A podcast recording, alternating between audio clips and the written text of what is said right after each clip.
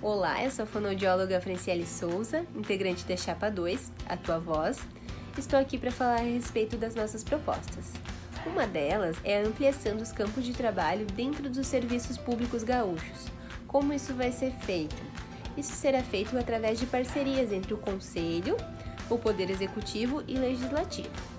Outra de nossas propostas é a intensificação da representatividade política do Conselho, para que nós possamos ter maior visibilidade e manutenção dos nossos postos de trabalho.